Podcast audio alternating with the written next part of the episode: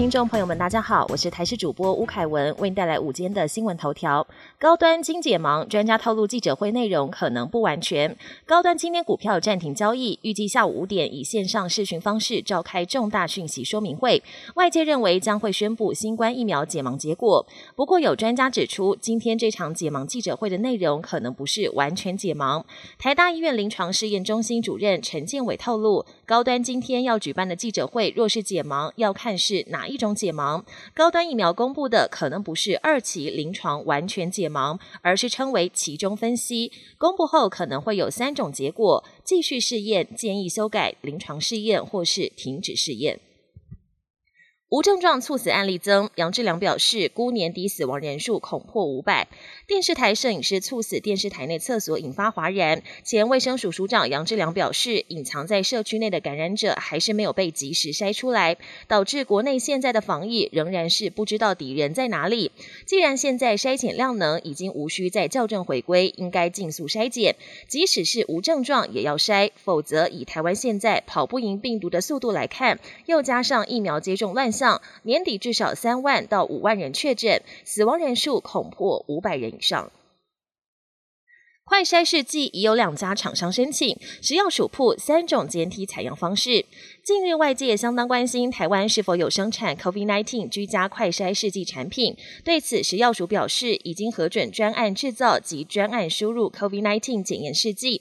目前有两家厂商已经提出申请，都是国外产品。其中一个是核酸检测，正在审核中；而在简体采样、唾液检体、鼻腔拭子、中鼻甲拭子等三种，是比较适合民众自行操作。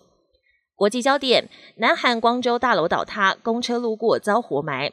南韩光中市东区昨天下午发生严重的公安事故，一栋五层楼高的建筑在拆除过程突然倒塌，还压垮行经一旁的公车。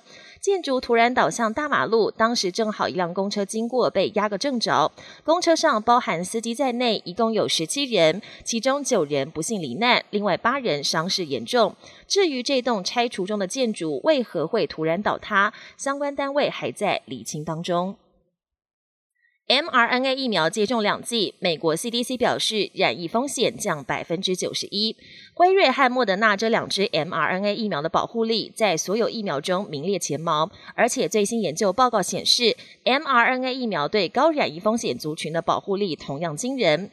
美国 CDC 追踪近四千名第一线抗疫工作者打完 mRNA 疫苗后的染疫状况，这当中包括医护人员跟急救人员等高染疫风险族群。采样时间是从去年十二月到今年四月为止，受试者每周检测一次，时间长达十七周。结果发现，打完第一剂 mRNA 疫苗，染疫风险降低百分之八十一；注射第二剂完，染疫风险更减少百分之九十一。美国购买五亿剂辉瑞疫苗，捐赠全球一百国。全球疫苗短缺之际，又传出好消息。美国媒体爆料，拜登政府已经订购五亿剂辉瑞疫苗，透过 COVAX 平台捐给全世界。其中两亿剂今年内就能出货。另外有消息传出，拜登政府也同时订购了莫德纳疫苗，数量可能也是五亿剂。拜登九号抵达英国，展开上任后首趟海外出访，用实际行动向欧洲宣告美国回来了，还表明要和欧洲联手抗衡中国和俄罗斯。十一号到十三号，拜登将参加七国集团峰会，之后将前往比利时参加北约峰会。十六号还将跟俄罗斯总统普京亲自面对面。